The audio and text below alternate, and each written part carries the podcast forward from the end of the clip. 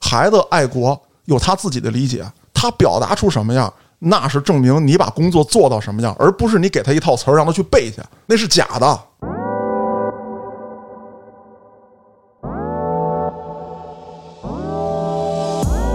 我玩的就是西海岸，这什么垃圾东西呀、这是人不是说有这么一个传说吗？说这个给龙王分地儿的时候，西海龙王都他妈哭了。没地盘儿。对，我的在哪儿？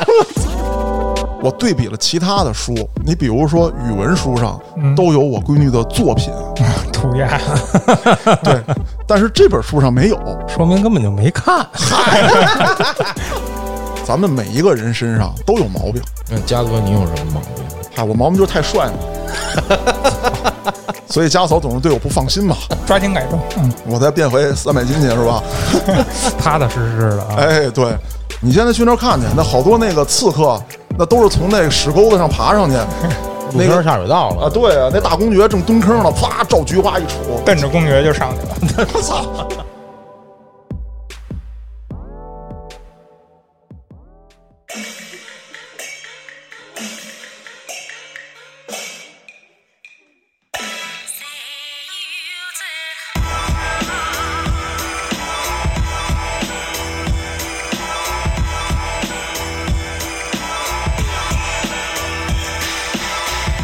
欢迎大家收听《话里有话》，喜欢听哥几个聊天的，可以在微信公众号中搜索“后端组”，里面有小编的联系方式，您可以通过小编加入我们的微信群，欢迎您到群内与我们聊天互动。我是主播嘉哥，小黑黑建叔，这个嗯啊，这位得介绍一下啊，这位叫嗯，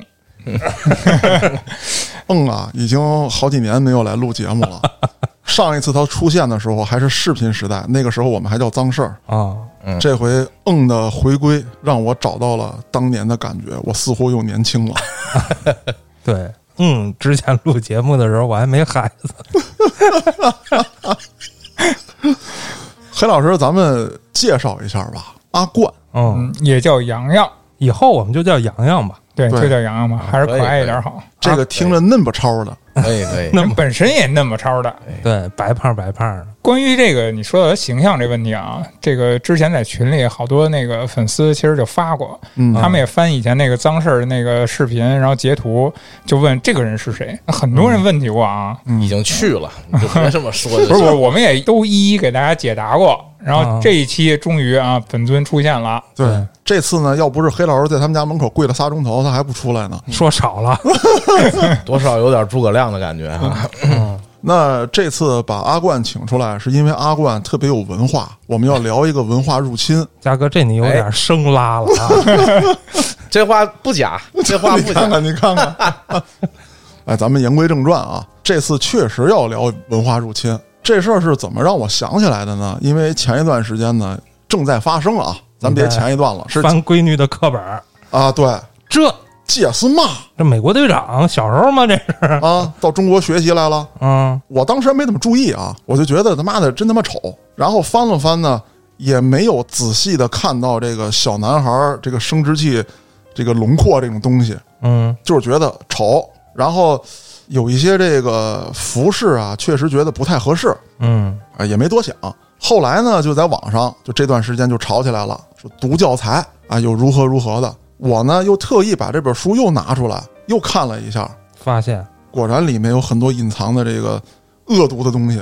你说说，嗯，比方说吧，做游戏的时候有摸小女生咪咪的，嗯还有就是降智，你知道吗？哦就是咱们原来有这么一个小的动画片儿啊，这个孩子们戏称为“盲人朵拉”，就是说白了，就有一个叫朵拉的小女孩儿，嗯她带你看动画片儿，说你们找到捣蛋鬼了吗？这其实屏幕上他妈的朵拉占百分之五十，捣蛋鬼占百分之五十，啊，就降智动画片儿，这是小孩儿给他们起的。那我看到这个画之后呢，发现也有这样的情况，呃，然后呢，我就特意问了一下闺女，我说你觉得这个呃画风这画丑不丑啊？哎，我闺女倒给了一个让我挺放心的答案，嗯说我上数学课，我学知识，我看数，我看画干嘛？哦，你确定他说的是真心话吗？啊，应该是为什么啊？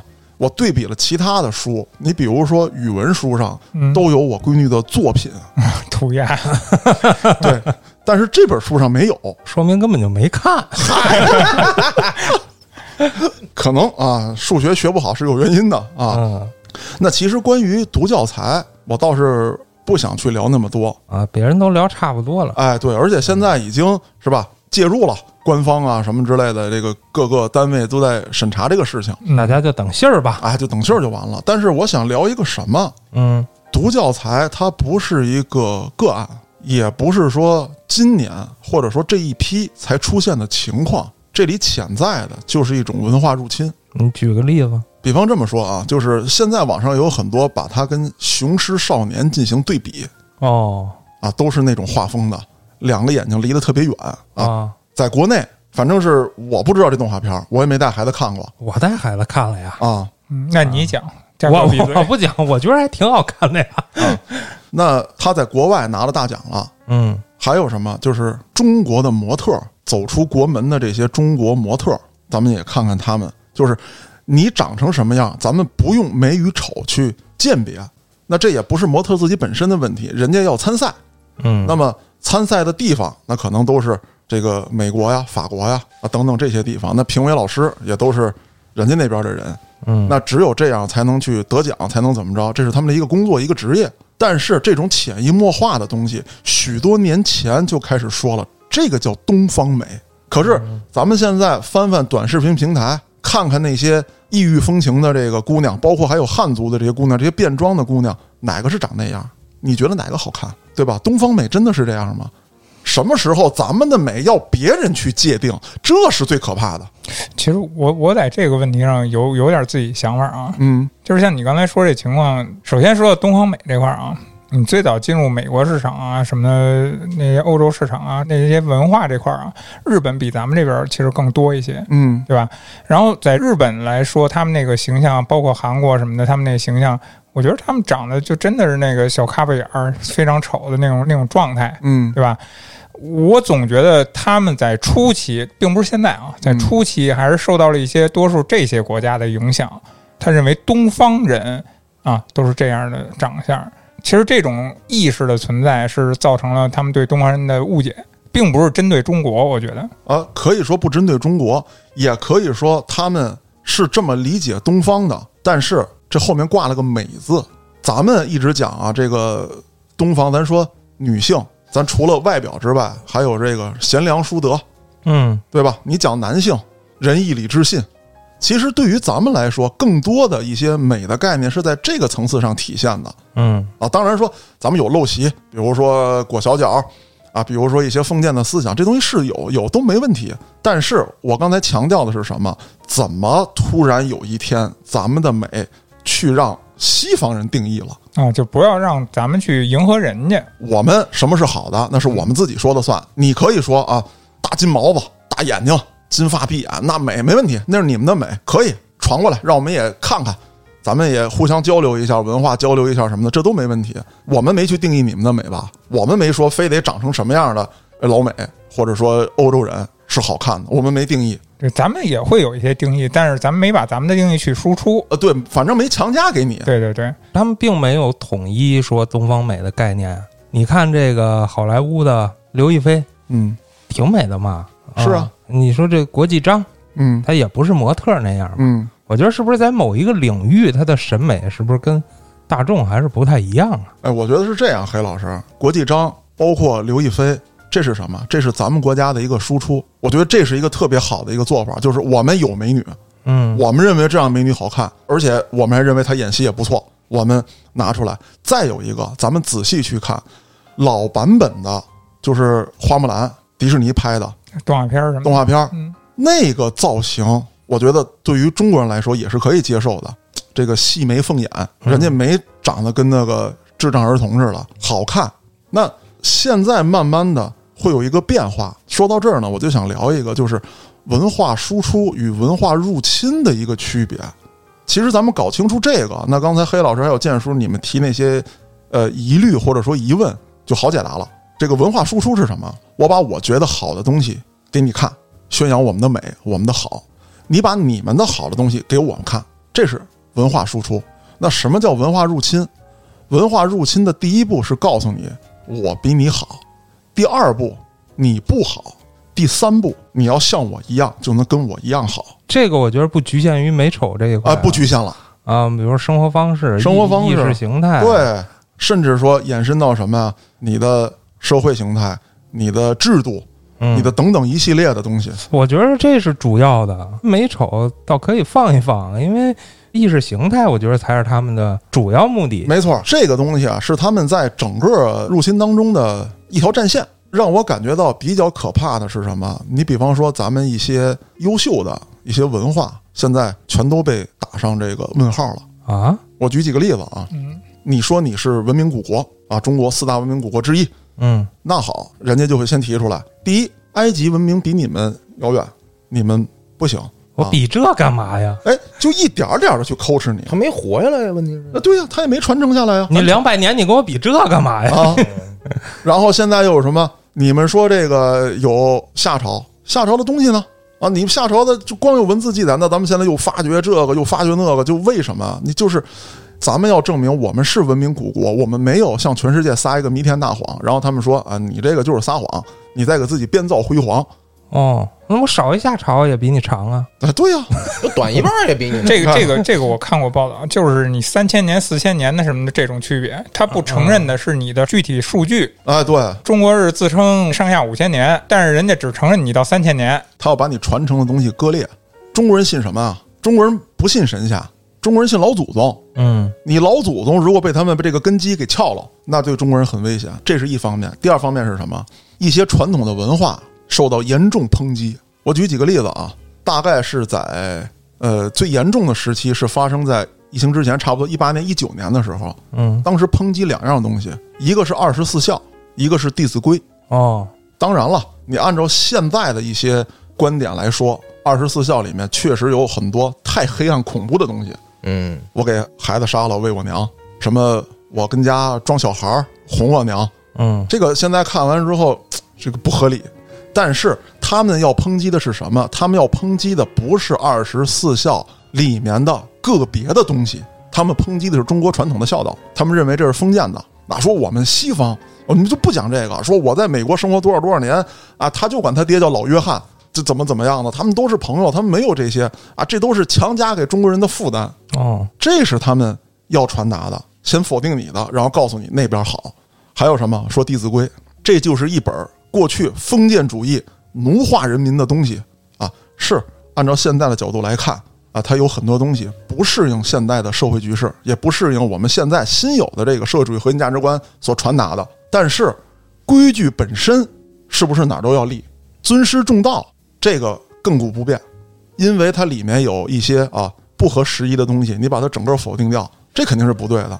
咱在涉及到人，咱们每一个人身上都有毛病，错儿也都犯过。那嘉哥，你有什么毛病？嗨，我毛病就是太帅 嘛，所以家嫂总是对我不放心嘛。啊啊，，对我也对特对，别理解家嫂，啊抓抓紧改正，嗯，我再变回三百斤去是吧？踏踏实实的啊。哎，对，所以说会有这样的问题，那慢慢的它就会动摇你的根基。对这个，以前咱跟挺爷聊的时候也说过类似的话题，哎就是所谓的公序良俗，它肯定也是传统继承下来，哎，但是咱们要根据社会的变革而去改良它。没错儿，举个比较确切的例子吧，法律，哎，法律这个东西定下来之后，它就不改了吗？它肯定是要改的嘛。这对就啊跟咱们的规矩一样，你对根据社会的变革，然后变化，然后去修正它。我觉得咱们的二十四孝啊什么的，其实也是一样的，你不能全盘就给端了啊！因为一个法律不合理，我就不守法了，嗯啊，就是啊你，这不讲理吗？那我续着黑老师说，还有一个什么是最近我听到的一个一个所谓的这个大学者啊，说不要让孩子去学孔融让梨，为什么呀？你凭什么让啊？对不对？你今天让个梨，家长说了他是弟弟，他小，你让给他啊啊；他是奶奶，他大，你让给他。那有一天社会分配总是不平等的，你们家孩子就永远吃亏啊。当有一天他提出来他想要什么的时候，可能有两种可能：第一个可能他没有勇气提了，因为他让惯了；第二个可能，那人就说了，为什么你抢？你原来表现的那么好，都是装的耍流氓啊，这说法儿有点儿啊？对呀、但是乍一听好像哦我操，会不会这样？那咱们分析，第一有没有这样的可能性？OK，咱们不排除，世界上任何可能性都能产生，嗯但是它不是一个公式，嗯，它不是说我他妈的牛顿定的第几条定律，非得这么着火箭才能上天。啊你不这么干就他妈栽下来，它不是定律，你把它拿作定律来去说，你学孔融让梨，你就一定会成为成为什么样的人，这就胡扯了，嗯对吧？那作为我个人来讲，我同意，我对自己的东西有支配权。同样的，谦让是一种美德，关键是这孔融让梨那就不是你的梨呀、你妈买的，对呀、对对，那你让让咋了？你让呗。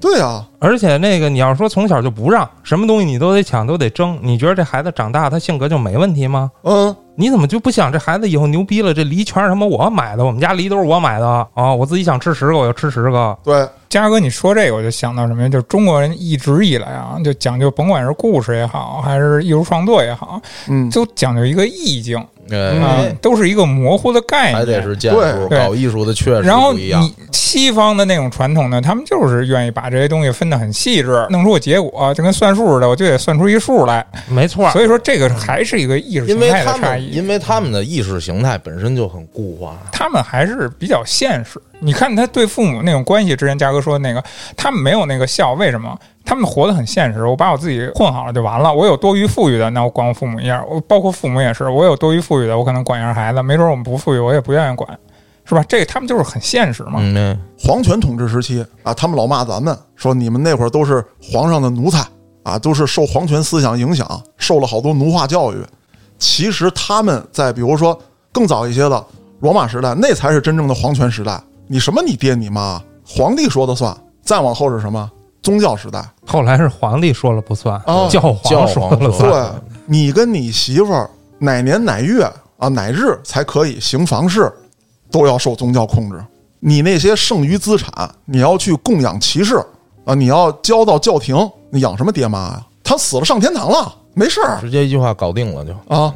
说为什么是这样？神的旨意啊，操，没有道理。啊嘉哥说的这个情况啊，其实我觉得是一方面。我之前看过一种观念吧，算是、嗯啊，就是一种观念，它是怎么来分析这个事儿呢？就是它的起源还是源于，呃，最早期他们在欧洲也好，什么也好，他们的生活其实更不容易，更难活下去。嗯为什么？其实咱们国家来看，咱们最早是什么农耕？农耕来说，其实你更有稳定的生活保障，啊，对，对吧？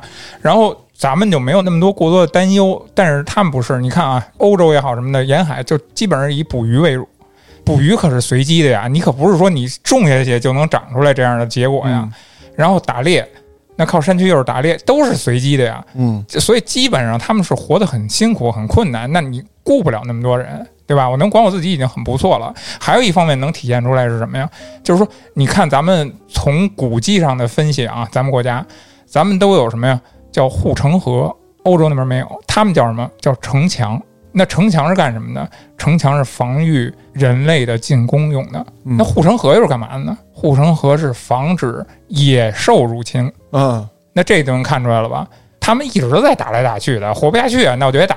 欧洲不有护城河吗？是，它是城墙外再修一圈护城河，只是增加了防御系数。但是从历史上来看，其实欧洲、美洲、美洲其实都不用提了，他们太太太太新了，太年轻了。土对人儿欧洲来说，他们其实祖上一直是一个打打杀杀的历史，然后咱们国家一直在讲究什么平和的发展，嗯然后咱们才有的这些什么所谓的孝道，所谓的这些规矩，这个才是咱们根本的区别所在。说到这儿啊，就是插一个题外话，就是老外的护城河跟咱们的护城河的一个特别大的区别，就是现在在山西那边还有很多的古城，大家有时候旅游的时候可以去参观看一看，他们的护城河是怎么建的。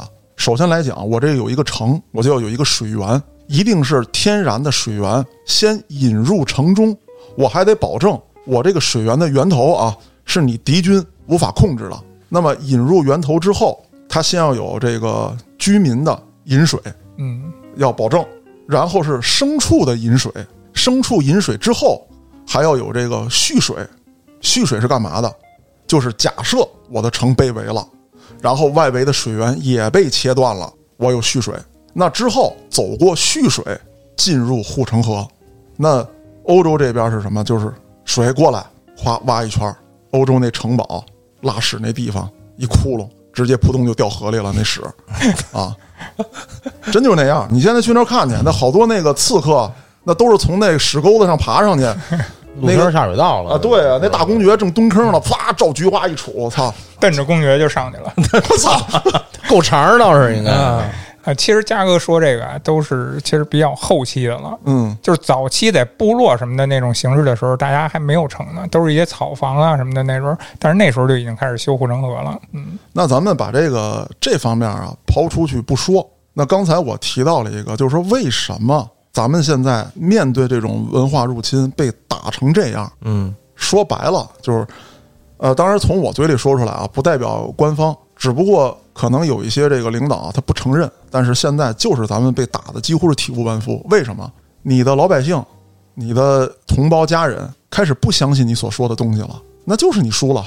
那么造成这样的原因，我也是多年分析啊，就是咱好歹从事群众文化工作也十多年了。群众都是比较岁数大的那种，为什么？你说了一个特别根本的点儿上，嗯因为你的内容跟你的形式不让年轻人接受了，而恰恰是我们要抓住年轻人，我们要让他知道咱们这些好的东西啊，要宣扬这些文化，咱们才能打赢这场文化战。那老人为什么？老人也不是因为你的东西有多好，他是有情怀在那儿，他才会接受。那造成这样结果有这么几条原因：第一啊，就是形式主义啊；第二，官僚主义。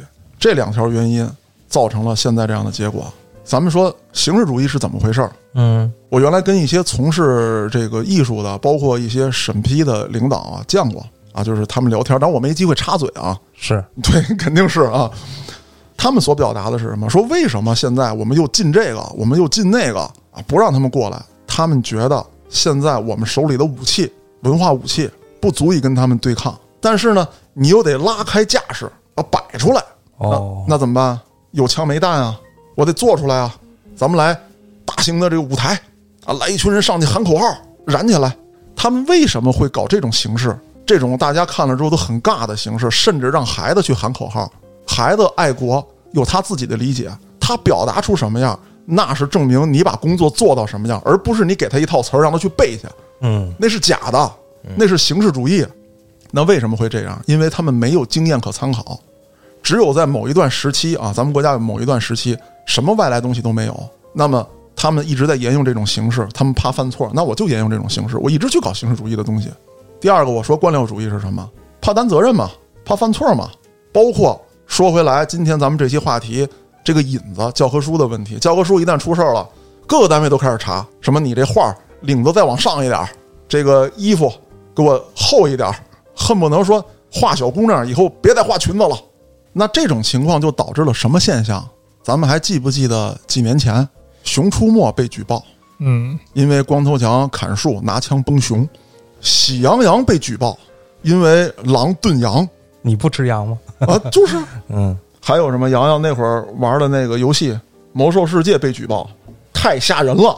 就是我觉得啊，呃，中国咱们面临的这个文化入侵，它属于是多元素性质。哎，对，为什么造成？首先是很多的文化入侵掺杂是商业化带进中国，对对你潜移默化的从孩子这一代开始，嗯，就进行文化入侵或者洗脑变革这对个，对对对吧？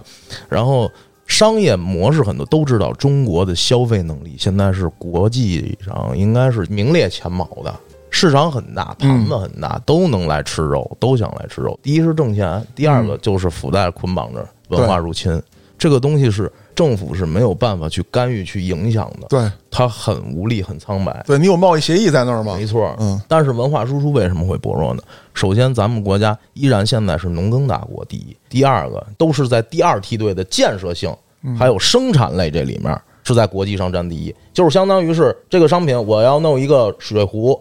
我中国所有的零件可以在中国做，但是商标、出口这些东西我拿不出手，我没有办法把这个东西给打入到国际市场，就相当于是我这个东西能够生产它的零部件，其他的东西是没有。你像奔驰这个就很简单，对吧？嗯奔驰的这些大部分配件都是在中国生产，但是人家占着一个名字，占着一个商标就可以来你中国一顿捞金，但其实东西配件全都是中国常州生产。那咱们有什么呢？比亚迪、唐什么这些东西拿得出手的，咱本土的这些品牌的东西能输出的品牌加上文化这些东西能输出的很少很少。刚才那个嘉哥说的那个啊，关于那个政策的事儿，就喜羊羊啊，什么动画片儿，包括魔兽世界那颜色，那血的颜色后来不都换成绿的什么的，嗯，这个现象啊，我觉得这确实是属于一种懒政。对，就是官僚主义懒政，对，懒政它就是一靠一刀切，你对有这个情况受到社会舆论的关注了，那我就统一给你全给否了就完了。我觉得这个肯定是不对的，首先对吧？嗯然后刚才刚才洋洋说那个啊，就是这种资本的介入啊，这个东西其实真的也挺吓人的。很可为怕。对，为什么这么说呢？就是你看啊，现在有好多景点儿吧，咱们都知道，嗯，就是那景点儿那种统一化，这是一方面；另一方面来说，就是说为什么没有自主的文化的自主的那种自信、那种特色？还一方面来讲，就是因为资本，什么挣钱大家都看得到。嗯，你比如说，我好多景点儿，哎，我都弄个蹦极，我都弄个什么天空之镜吧什么的，嗯乱七八糟的。为什么呀？资本为了挣钱，对嗯对，为了效益。那现在什么火呀？外国哪儿火？什么那个刚才说那些东西，那都是外国传过来的吧？嗯那什么东西火？哎，那我就做什么。它不是找你当地特色，我有什么特色什么对的我做。然后现在呢，为了说进行这个文化输出，就乱了。那好，我们这些东西输出不出去怎么办？哎，那我琢磨琢磨，老外他妈喜欢什么？问题是，他喜欢半天，你不是正中计了吗？咱们再说，黑老师，你是专门做这个影视的，嗯，我说几句经典台词，别说吃你几个破西瓜，老子在城里下馆子都不要钱。嗯，嗯说到这句台词，我相信啊，就是零零后我不知道，从六零后到九零后，嗯，谁不知道这句台词？你不知道，你爸肯定也说过，嗯哎，最起码老哥几个喝酒聊天的时候，可能打岔这句话都能蹦出来。那所以我要说的是什么？咱们不是没有好内容，咱们也不是没有好的这个导演、演员能去把内容呈现出来。问题还是出在刚才我说的那两点：形式主义跟官僚主义。我听完啊，我有一个感受，嗯就是说导致这种结果啊，首先是文化不自信，嗯，对吧？你文化不自信的话，你又不想让那些东西都进来，嗯哎，然后你就得对那些已经进来的进行一部分阉割，嗯，对吧？对你得阉割了，我才踏实啊，对哎对我心里踏实。但是你在这个阉割的过程当中，你不光是把别人阉割了， 自己现在自己也给阉割了，对这就导致一个什么结果？就是你所有的产出的东西都是被阉割的。刮骨疗毒，海外的作品，它其实本身是没被阉割的，嗯只不过进来以后被阉割了，所以导致了很多人都要去找什么原版看啊啊，比如说一些平台上不能看平台上那版，一定要啊看原版，怎么怎么着的。你说这个是不是就是先是形式主义，哎然后懒政，最后一个结果？对，对，其实我觉得咱们文化有特别牛逼的东西，就是现在不太好发挥。老有人说：“操，你们就是不会带着镣铐跳舞。”嗯，就是咱们不是有那么多可以创作的题材吗？怎么嗯就你们天天说的妈的这个不能拍，那个不能拍不是啊？哎你思想有问题啊？怎么对就戴着镣铐跳舞呢？你这要要被抓呀，你小伙子！ 我说什么了吗？我什么 都没不能戴镣铐啊！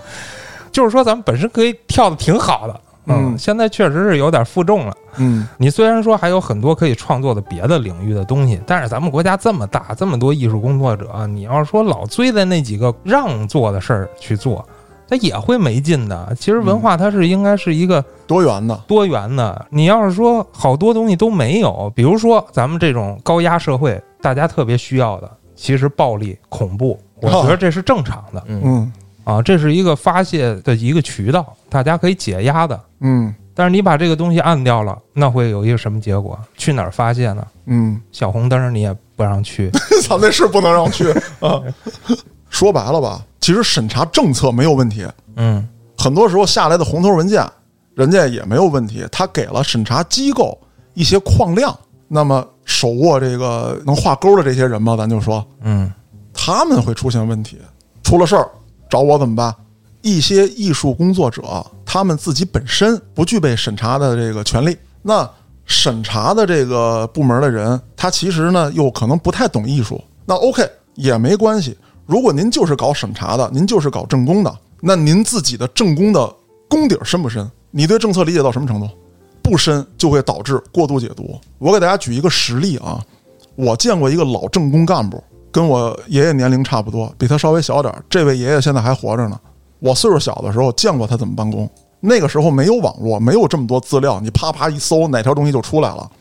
他自己在秘书的帮助之下建立了一个资料库。这资料库是什么啊？《人民日报》上面哪年哪月哪版登了什么什么的讲话，发表了什么什么文章，人家剪下来，然后在哪本书上啊，就是党内刊物上有什么什么哪句话，人家抄下来，第几页标好页号，把这本书存上。几大箱子这种东西，人家自己整理的，而且人家都能记住。哦，你这个不行，为什么不行？我给你找出证据来，啪一拿，这可真是够厉害的。这是老政工干部。包括有人说这东西不行，他说行，为什么行？为什么行？哎，人家给你找出证据来，叭叭叭一翻，啊，咱们在什么什么的哪届大会上提出来要推广什么，怎么怎么样，那它符合要求，行。那现在你知道我遇到什么样的情况吗？黑老师，嗯，我写一个东西，包括前一段时间录一个视频，里面有大大的一句话，然后审查机构让我找你从哪儿得到的大大的这句话。如果换做是那个老政工干部，人家不用我找，人家能找着大大到底说没说过这句话。嗯，那我是怎么做的？我是在新闻当中听见的，但是哪月哪号的新闻我记不清了。你只记得你听过，啊，对，我就开始就是满世界找啊，在网上找，找到那个新闻，然后我再倒，因为新闻你不可能全篇都在讲这个事儿，全篇都是大大的话，那那全就算全篇都是，它也不是我要那句，我就开始倒，倒完之后啊，拿手机录下来给他们看有没有这句话，哎，正常。现在不是谁主张谁举证嘛？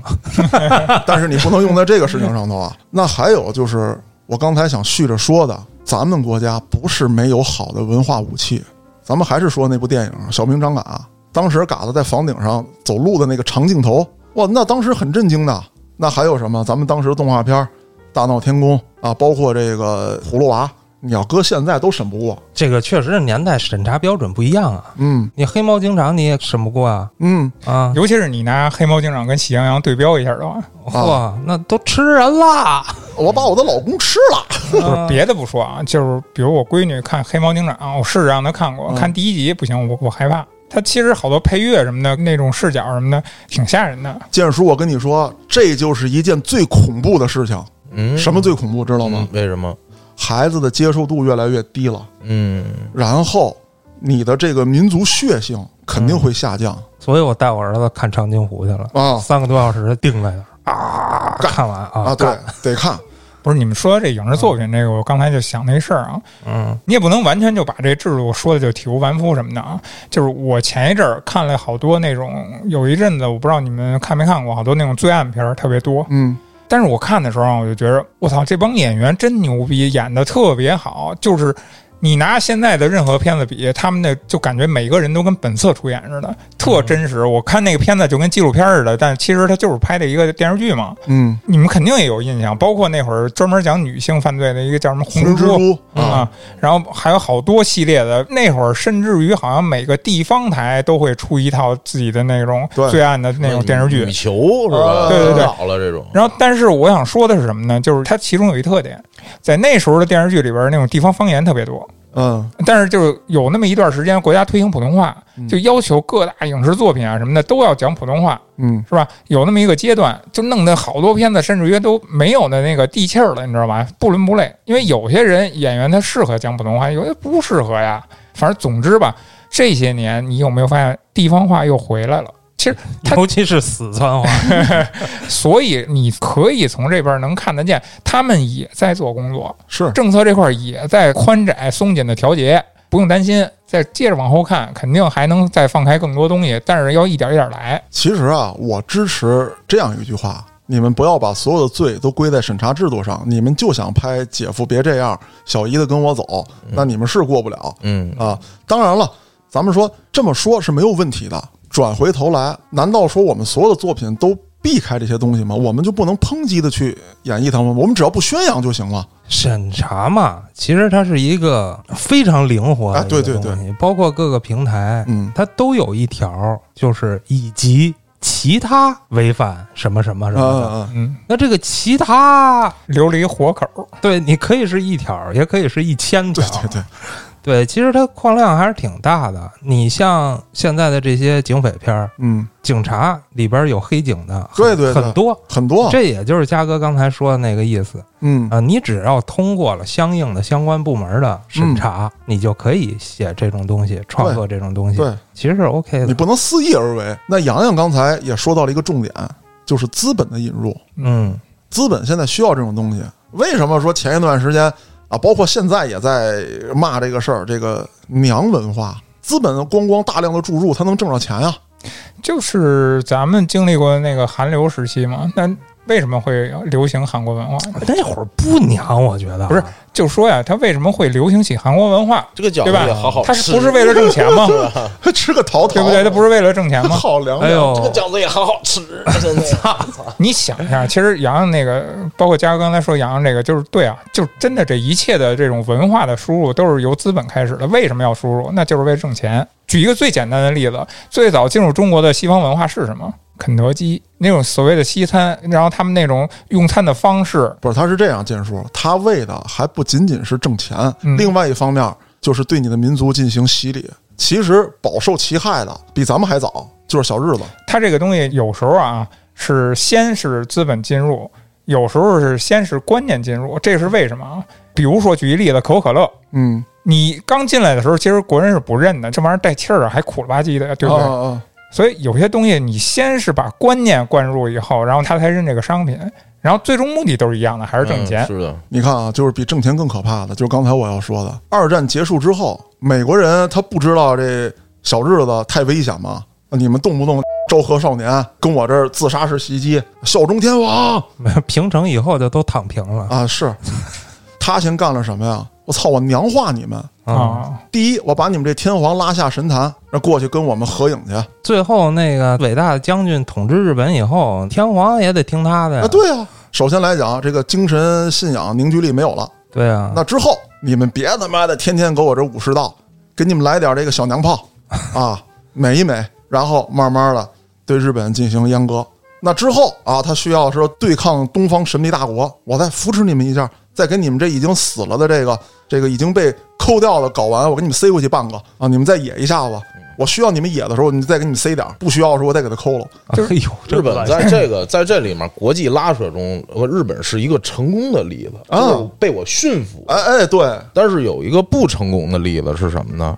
是印度，啊日不落帝国殖民印度完了以后，你看印度现在这个状态，它是一个极端的反例，跟日本来讲，在日本这儿有一特别有意思的点啊，日本不光是驯服的特别好啊，日本是一个自主迎合的这么一个民族啊，真的是这样。对你他们你是再不迎合，再给你来一小小胖子、大男孩儿什么的， 操！它是真的是被揍服了。首先，日本在那开放国门的时期啊，它就是崇尚西方文化。嗯日本人一直有这么一个特点啊，脱亚入欧，不是啊他一直有这么一特点，就是谁强我学谁。它只服从强者，对他，所以他是真的去学人家，呃都学到什么地步，咱也都知道日本的文字嘛。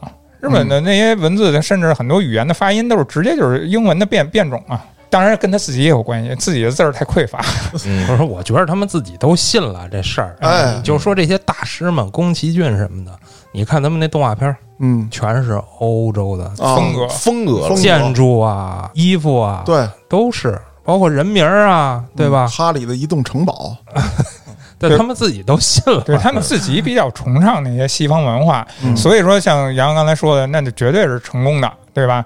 一方面是自己配合，嗯自己国民配合；一方面是灌输的也比较足，嗯结果两边一一碰头，哎，行，握个手，咱们齐活走上这条路了。不过他们自己的文化保持的也保持这还个是行不错的。他们也有保护，咱们跟他们有本质的区别是什么？咱们是要进行文化输出，文化入侵哪个国家都避免不了啊的。对对但是对咱们要进行文化输出，这最起码说这个一进一出是要持平的。嗯日本很明显的是，它只是只能在保持这个阶段了。其实日本曾经成功过，在一度它最辉煌的那个时期，其实它在那个国际上那个出口这块儿是相当有名的。咱不说别的，你索尼、丰田这些企业的这种名号，你搁到全世界没有人不知道吧？我觉得日本文化输出最成功的是什么？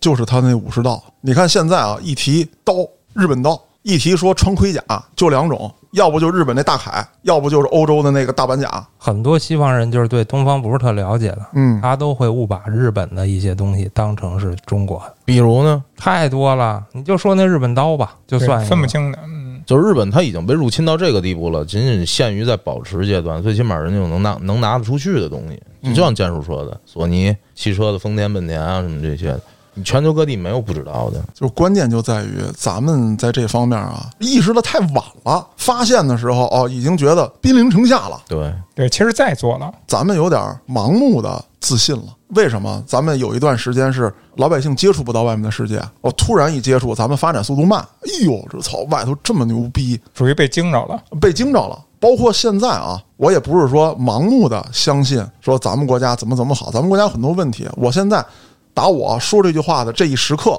大漂亮依旧是蓝星第一，各方面第一，咱们离他还差很远。嗯，不盲目自信。过去咱们盲目自信是因为没看到东西，突然有一天看到了，我操，稀碎，稀碎之后，那那个时候咱们国家又在忙于什么呢？我们搞经济，我们让老百姓富起来，搞钱，我老百姓富起来了，他就会觉得国家好。我觉得这事儿说半天说回来啊，又变成了一个任重道远的事儿啊。嗯自己淹了嘛，自己淹完之后想奋起直追嘛，嗯但这会儿发现，哎呀，差一大截子嘛。而且你为什么输出不出去啊？其实你各国它也是有意的在丑化你，哎，对他丑化你，这是非实常际关上键是的。这样的。而且各国的群众们还愿意配合你这种丑化，啊就是他们觉得这是对的，啊，对，他们就是村儿，就是穷嗯就还是在说大便吧。啊啊，对，就是啥也没有，他们愿意相信这个，嗯那你自然对你的输出就产生了更大的一个困影难响，嗯啊。很多人都不理解，说咱国家为什么要办奥运会，为什么要办冬奥会啊？嗯其实这个就是原因啊，。对，一睹中国的真容。哎，对我你们得我看到，对我这个才是让你们看到我们真实样子的 机会。嗯所以任重道远嘛，你就说电影儿，客观说是真的拍的不行，嗯，当然你投资什么的也在那儿，那主观来说呢，主观也不行。也不行。 就是我老跟我媳妇儿说一句话：“你真给我扎着钱了，我都不知道怎么花。嗯”咱们为什么好多大片儿都拍瞎了呀？他没花过呀，嗯，所以这需要一个过程。他不是说咱没钱，对，哎，咱投资少也是客观的，因为咱们的片子卖不出去，人家美国电影全球挣钱，对，你只能卖中国，甚至一些小的海外市场，你海外的版权其实跟中国的票房比起来毛都不是。嗯，但是对于人家来说，可能国外的票房才是大头儿，我北美票房其实是小头儿。哎对。那你这就明显的差距嘛。还有一个是什么？就是在影视剧这方面，其实咱们自己办砸了好多事儿，不光是黑老师你说的，说这个片子没拍好，它确实有太多侮辱智商的事情，还包括有太多这个强行植入主观文化的。那皇上，我对不起列祖列宗，啪起来给敬一礼，嗯 嗯你我你操嗯你也说完整了，起来敬一军礼，军礼，对你这就受不了。包括抗日神剧《燕双鹰》，我赌你的枪里没有子弹，等等等等这种东西啊、。不不，我觉得这个咱也不能说非把这糟干放大了聊。我觉得任何国家也都拍过糟干。啊，对，都有。啊，你说这个环大西洋，环大西洋影， 对对对，对吧？外老外有那么一公司，他专门拍这对呀、啊种那东西。就专门干这个的。对这你也不能说把这个拎出来就说这就是咱们的水平，哎咱们水平其实不低，啊可以啊，我觉着是不低。这就是我要说的后半截儿。咱们犯过错，把一些事情搞砸了，老百姓也看见了，那咱们就多拿出点好的来。要想改变这个观点，是得有真家伙的。嗯你得有实物的。我记得《战狼》正火的时候，我还在电影院上班呢。啊，那个时候这个场次就场场爆满，五百人的座儿啊。当然也有一些不良的声音，说他妈起外号，他妈的吴京中国队长，说这个又是一部新神剧啊，又如何如何的，拿弹簧床接他妈 RPG 啊，如何假等等怎么样的。OK，里面这些细节的东西我不去讨论，但是大哥，你们看过兰博吗？一人炸一阵子，啊，兰博不比他猛，一人打一军队，啊，单手拎他妈重机枪啊，叨叨叨叨叨叨，他也没打针啊，他这不也不是科幻片啊？那为什么你们觉得我操那牛逼？当然了，兰博跟战狼差着好几十年呢，是吧？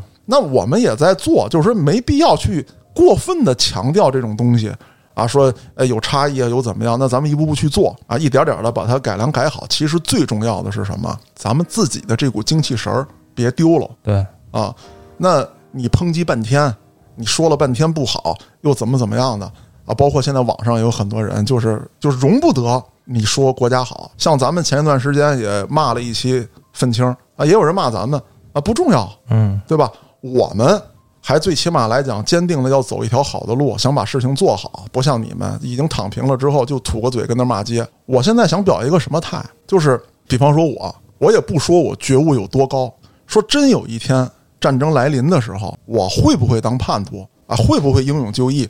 不好说，但是我有一件事我特明白，你回去哭着开枪，啊，不，倒不是这个，倒不是这个。有一件事儿我特明白，我明白的是什么？就是真到那一刻，我只能选择跟我的祖国和同胞站在一起。为什么？如果说你是达官贵人，如果说你是富豪，你是什么大明星，你有钱，你有很多路可以选，你可以把这些钱转移到国外，逃离战争，或者说你是个大官儿，你贪污受贿，背叛祖国，那你在这个历史大潮当中，你可能还能掀起点小波澜。你对于外国势力来说，你有用，你能做，我能做什么？我就算他妈当汉奸了，顶多是在亚辽桥那边欺负欺负我的老街旧邻，嗯，我还能干嘛？敬个军礼，对不起，列祖列宗。 我肯定是对不起啊！我要这么干肯定是对不起，那我没别的选择。啊那你哪天真的欺负我老婆孩子，我也得卑躬屈膝，我不可能让这种事情发生。那我只能选择跟我的祖国和人民在一起。所以说，更多的普通老百姓，咱们能做的选择也只有这种。嘉哥这上纲上线有点太高了啊，我我我拉不到这个高度 去啊。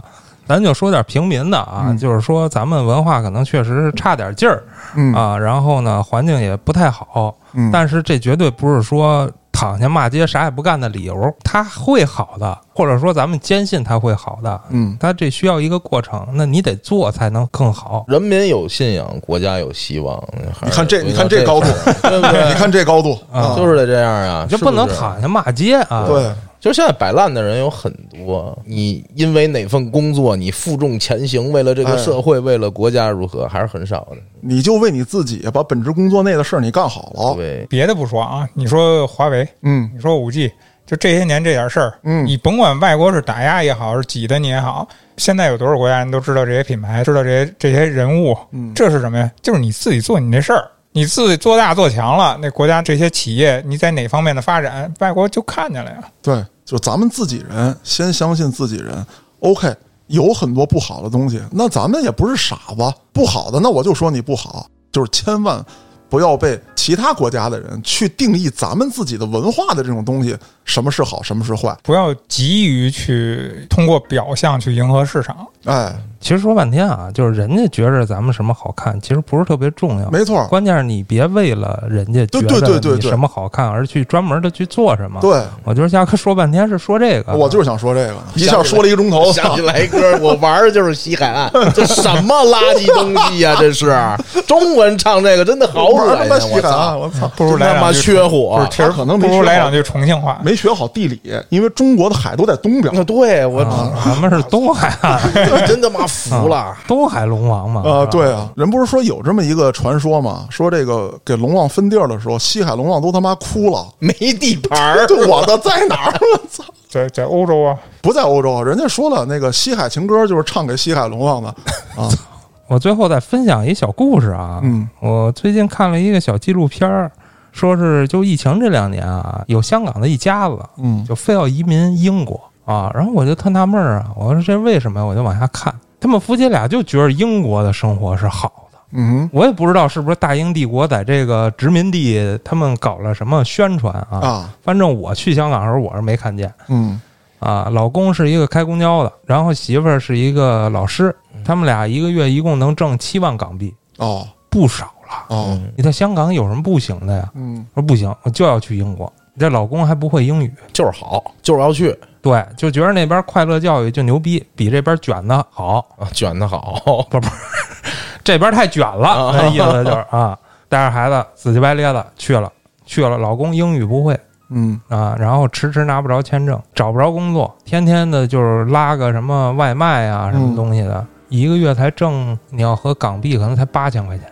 急剧缩 水。 啊，媳妇儿呢也找不着像以前那么体面的工作了。啊一开始还上流水线上去，然后一看加工的都有什么香港去的什么议员啊，嗯什么老板呐、避难呢？不这怎么了？他们他们怎么想的呢？而且还就是疫情这期间去的特别多，他们就要逃离香港的一个意思。整不太明白。你要搁我理解啊，你比如说我三叔他们那辈儿人去，那个时候确实外面的大环境跟中国国内它有很大的区别嗯，啊。到那儿学习也好，到那儿工作生活也好，你能学到先进的东西。现在其实都是一种利己主义，就是嗯我要过好我自己的小生活。其实说白了，黑老师啊，我这么理解：如果你有钱，你到哪儿都能生活特好。那当然，你有钱，你到任何一个国家，你说操，我就想买一些原来我没有的。你比如说在咱们国家，小红灯犯法，我他妈就要在这条红灯街，我耍起来，行，没问题，OK 啊。嗯，那你说你普通老百姓，我操，你到那儿那是人家国家，人家的福利政策，人家的好是对人家国民提供的，对，那跟你有毛线关系？最关键是先看清楚自己是谁，对，你要去干什么。嗯，人家说这些发达国家也有的是贫民，那对吧是啊人家自己的贫民人家都没照顾好，人家干嘛照顾你啊呀、那总归来讲，说了这么多，我觉得现在的情况是一个向好的方向嗯啊，包括咱们很多喜欢古装的，然后喜欢传统文化的，那这个时候会有一个呃混乱的时期，就是他们可能还没理解传统文化，有一腔热血投入进去了，弄错了很多东西，有一些这个让咱们看了可能贻笑大方的事情。但是这个时期肯定会过去，我觉得这是一个向好的情况。咱们作为普通老百姓，在欣赏这个艺术作品的时候，慢慢的也会有辨别能力，也不用卡的那么严。包括黑老师说的，我总得有一个减压的途径，嗯啊，那这些东西呢，我觉得是可以慢慢的啊，有一个向好的方向去发展的嗯啊，大家也不要就是太过于悲观，当然很气愤啊，就是我听到这个事情也很气愤，你毒害我的孩子，毒害我的下一代嗯啊，当然一刀切绝对是不对 的，也没切太干净，反正 你你想看你看不着吗？哎，对，嗯哎，其实是都能看着，最重要的就是咱们自己有辨别力，咱们自己能知道啊，你丫骗我呢，你这东西没我的好，OK 了，到这一步什么入侵都不怕，还是自信。对，嗯，那关于这个话题，大家还有什么想讨论的？第一呢，可以在评论区留言，也可以通过小编加入我们的微信群，我们非常高兴在群内与您展开聊天互动。我是主播嘉哥，咱们下期再见。